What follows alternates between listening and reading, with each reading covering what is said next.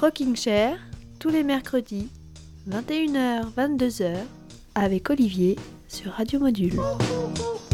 Salut à tous, bienvenue sur Radio Module. C'est Olivier, bah oui, comme tous les mercredis, désolé, entre 21h et 22h, sur Radio Module pour votre petit rendez-vous rock'n'roll de la semaine.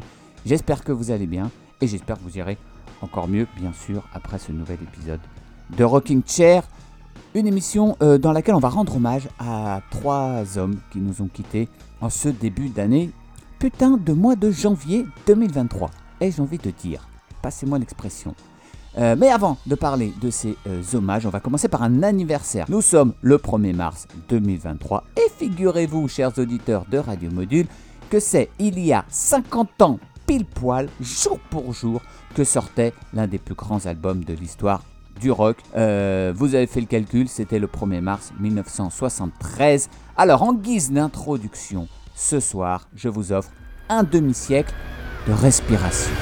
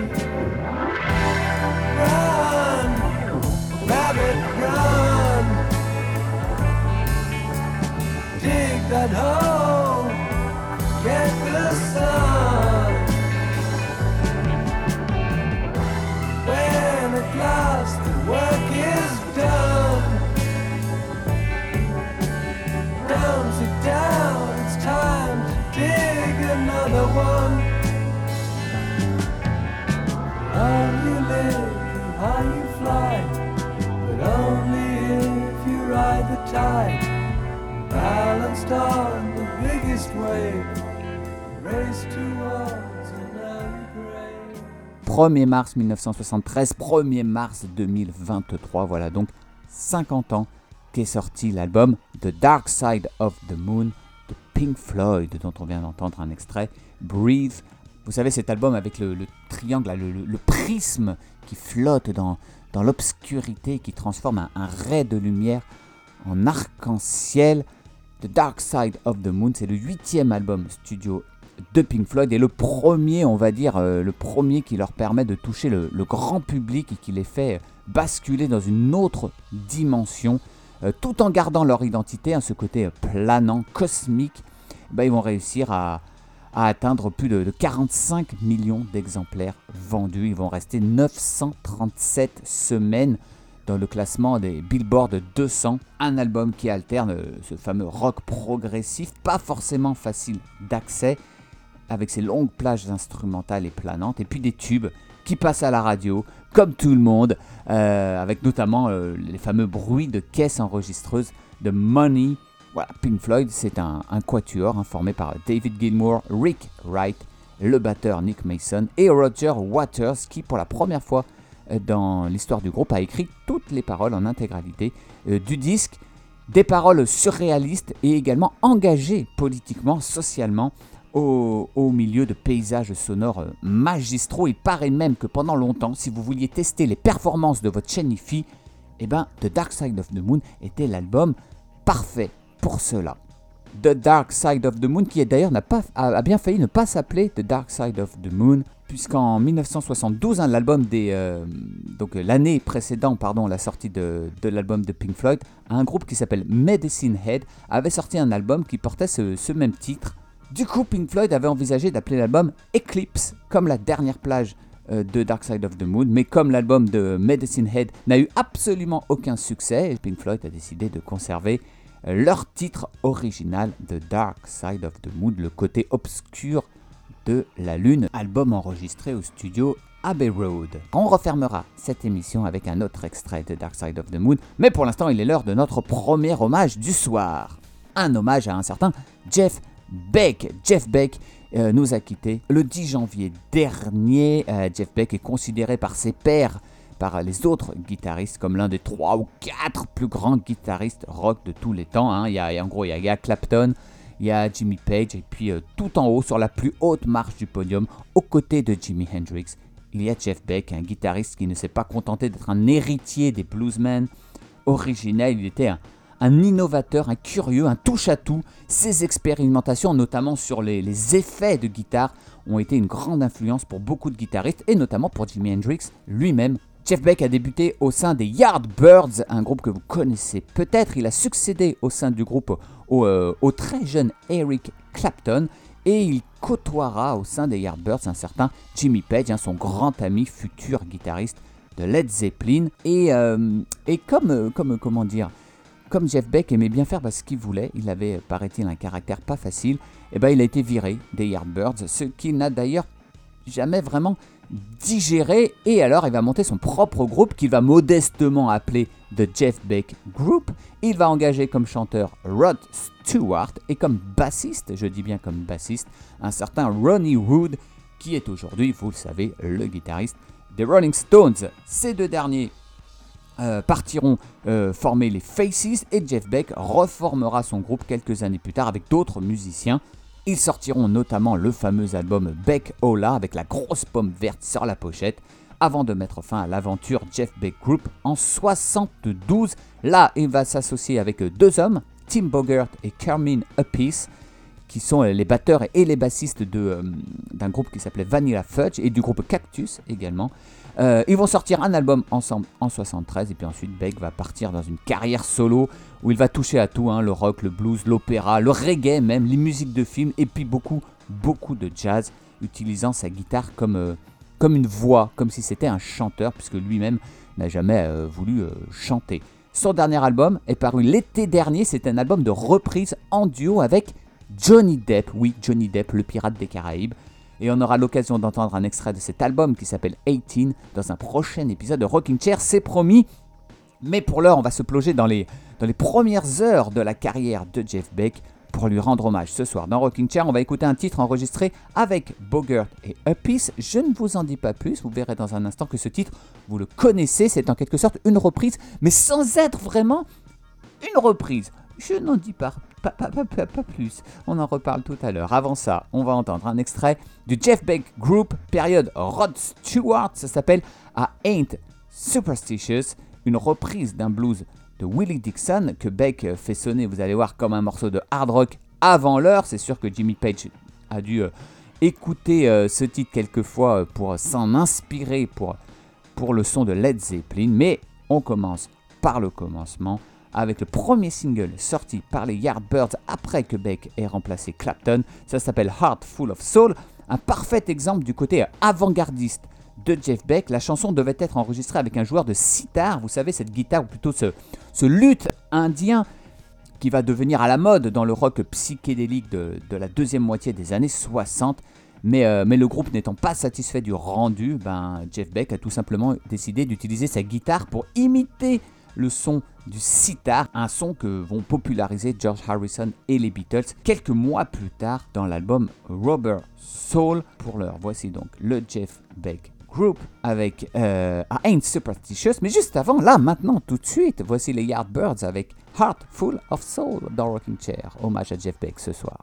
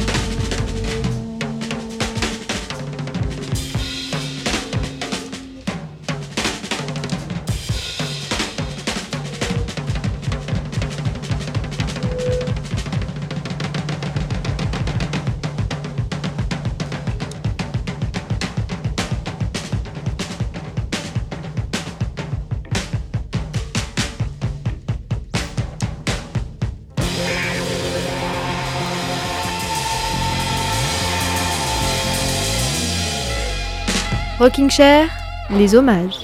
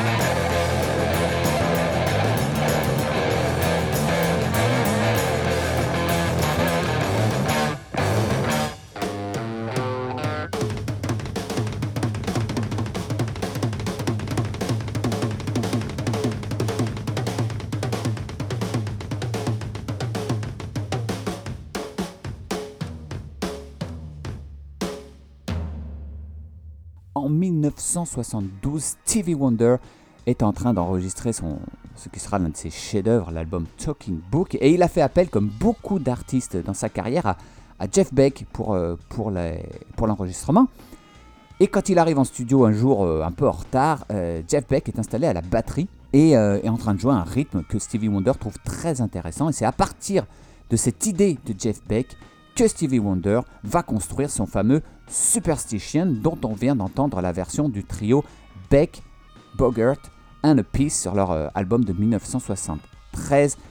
Jeff Beck qui n'apparaît pas dans les euh, crédits de la chanson, ce qui ne lui a jamais plu d'ailleurs. Il l'a fait savoir à Stevie Wonder. Mais à l'issue de l'enregistrement du Talking Book, Stevie Wonder va, remercier Jeff Beck en lui offrant une chanson. Il va lui dire bah, Vas-y, choisis une chanson de l'album et je t'autorise à l'enregistrer sur ton propre euh, prochain album. Jeff Beck va donc choisir euh, Superstition, mais le temps qu'il l'enregistre, la version de Stevie Wonder est déjà parue. Il faut dire que Berry Gordy, hein, le patron de la Motown, avait senti le tube euh, à plein nez et il voulait pas se faire piquer la vedette par Jeff Beck euh, et ses complices.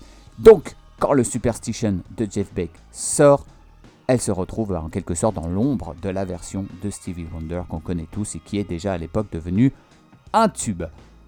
On passe à présent à notre deuxième étoile qui s'est éteinte au- en ce mois de, de janvier 2023. Il s'agit de David Crosby qui nous a quitté le 19 euh, de ce mois-là. Euh, on va faire rapide hein, sur la carrière de David Crosby. L'important c'est de l'écouter. David Crosby, cofondateur des Birds à Los Angeles en 1964. Puis trois ans plus tard du trio euh, Crosby, Stills and Nash avec euh, Stephen Stills et Graham Nash. Trio qui sera rejoint à Woodstock et puis pour euh, plusieurs albums absolument merveilleux par Neil Young pour le, former le quatuor Crosby, Stills, Nash and Young. Crosby continuera ensuite en duo avec Graham Nash. Il faut dire qu'il s'est un peu brouillé avec Neil Young et avec Stephen Stills. Crosby, Stills et Nash qui se reformeront de temps en temps sur scène, histoire de, bah, histoire de pouvoir boucler les fins de mois. hein. Euh, les années, parce que les années 80 vont être très compliquées pour David Crosby, une espèce de, une espèce de traversée du tunnel euh, à cause notamment d'une très grosse consommation de drogue, hein, à faire passer Jimi Hendrix et Jim Morrison pour des, euh, pour des fumeurs de cigarettes en chocolat. Crosby qui va vendre au moment de la pandémie du Covid tous les droits de ses chansons pour, bah, pour tout simplement pouvoir nourrir sa famille et payer son loyer. Voilà, incroyable quand on pense que Crosby, Stills, Nash Young était peut-être euh, le plus gros groupe du monde au, tout début des années 70. Puis depuis 10 ans et malgré plusieurs euh, pépins de santé, il a un peu remonté la pente, on va dire, David Crosby. Il a sorti 5 albums. Le dernier date de 2021 et il y gardait euh, toujours une, une très belle voix. L'album s'appelle Free. Je vous proposerai un extrait de cet album dans, dans quelques minutes. On écoutera également le classique Déjà Vu, extrait de l'album du même nom de Crosby, Stills, Nash Young. Et pour l'heure, ben, on va commencer par le commencement avec un titre écrit par David Crosby pour les Birds. Everybody's Been Burned. Hommage à David Crosby ce soir dans Rocking Chair.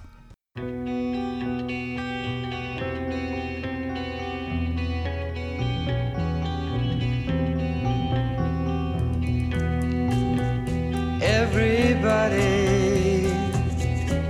has been burned before. Everybody knows the pain. Anyone in this place can tell you to your face why you shouldn't try to love someone.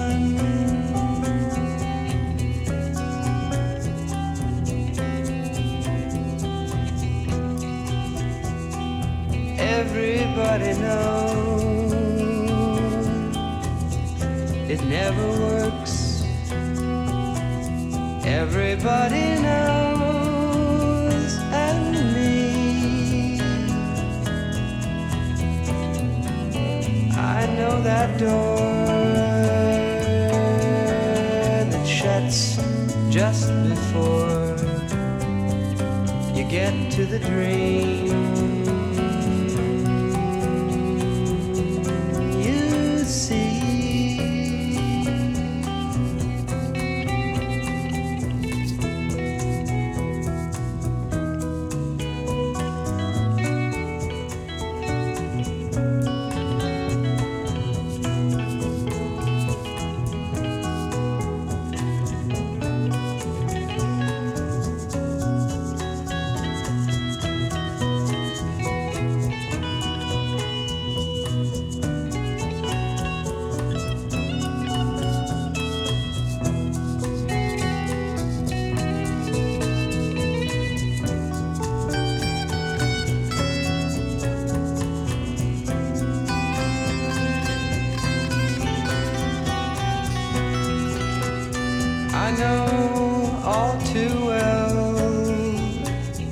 turn, how to run, how to hide behind a bitter wall of blue. But you die inside if you choose to hide. So I guess instead, our love.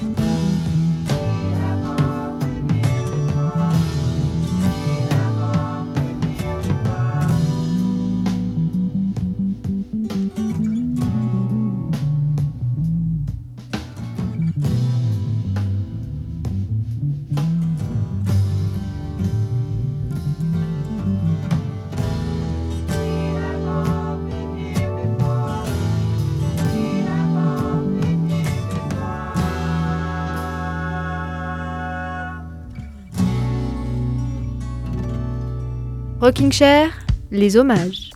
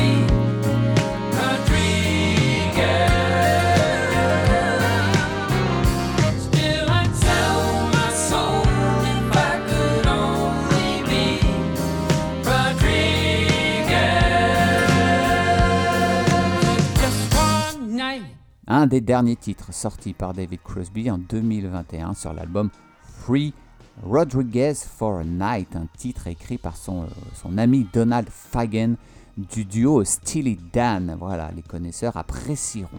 On est toujours dans Rocking Chair sur Radio Module, bien entendu, et on va évoquer notre troisième hommage du soir après Jeff Beck et David Crosby. C'est le 28 janvier. Tom Verlaine qui nous a quittés à l'âge de 73 ans. Alors, il s'appelait pas Verlaine hein. Euh, à, la naissance, il s'appelait Thomas Miller, euh, guitariste, chanteur qui a pris le nom de Paul Verlaine en tant que grand euh, admirateur du poète français, d'Arthur Rimbaud également, et grand admirateur également de jazz, ce qui va avoir une influence sur l'écriture de ses paroles et de sa musique bien entendu, et ce qui va le rapprocher de sa grande amie Patti Smith, avec qui euh, il a eu un enfant d'ailleurs. Et c'est Patti Smith qui parle le mieux de Tom Verlaine, donc je vais la citer. Tom dévorait de la poésie et des beignets enrobés de chocolat noir, arrosés de café et de cigarettes. Parfois il semblait rêveur et lointain, puis éclatait soudain de rire. Il était angélique mais légèrement démoniaque, un personnage de dessin animé avec la grâce d'un derviche. Il n'y avait personne comme Tom, il possédait le don de l'enfant de transformer une goutte d'eau en un poème qui, d'une manière ou d'une autre, engendrait la musique. On écoutera d'ailleurs Patti Smith avec un titre qui s'appelle Glitter in Their Eyes, sur lequel on entend la guitare de Tom Verlaine. C'était pour, euh, pour l'album euh, Gung Ho, sorti en, l'an 2000 par euh, Patti Smith. Mais avant ça, on va écouter, bah oui, je l'ai même pas encore dit, mais Tom Verlaine, c'était avant tout le chanteur et guitariste du groupe Television, groupe pionnier euh, du mouvement punk new-yorkais. On va écouter la chanson titre de l'album euh, qui a un peu lancé le mouvement punk aux États-Unis, l'album Marky Moon. Un punk pas encore euh, bas de plafond, un punk lettré, riche, qui est né sur la scène crade, glissante du CBGBs. Television, c'était euh, ces deux albums en 77 et 78, et puis un troisième en 92. hein, ils étaient venus alors se mêler à, à tous ces groupes qui n'existeraient peut-être pas si eux-mêmes n'avaient pas existé. hein. Je pense notamment à REM, dont le chanteur Michael Stipes a été très influencé par Tom Verlaine.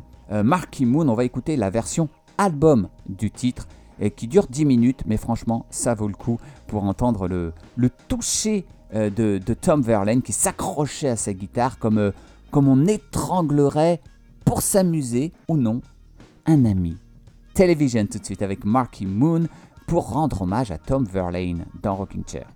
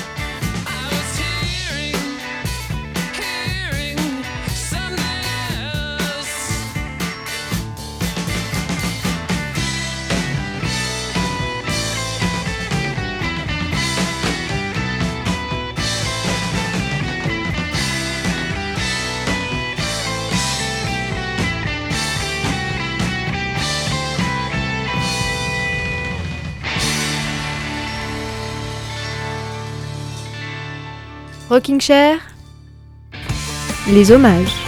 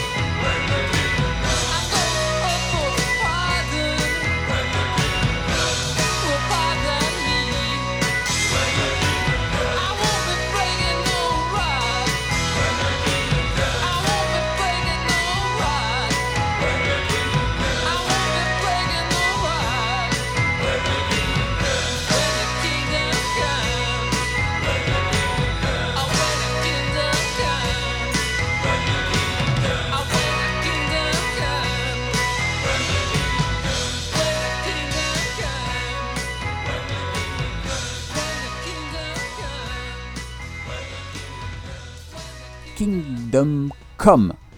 Euh, extrait du premier album solo de Tom Verlaine en 1979. Il a sorti 8 albums sous son nom, euh, le, guitariste de Television. Une chanson Kingdom Come qui a été reprise par Bowie sur son album Scary Monsters.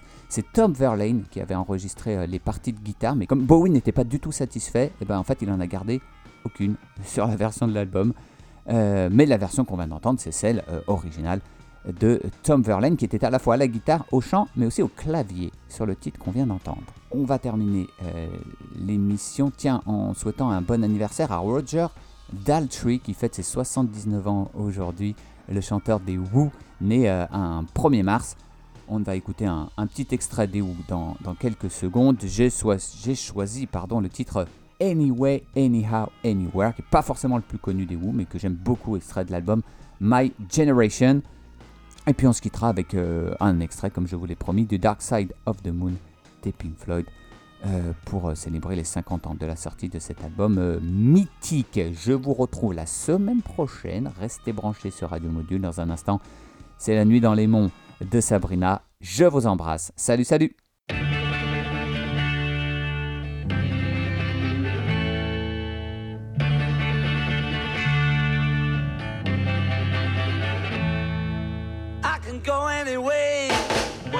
true.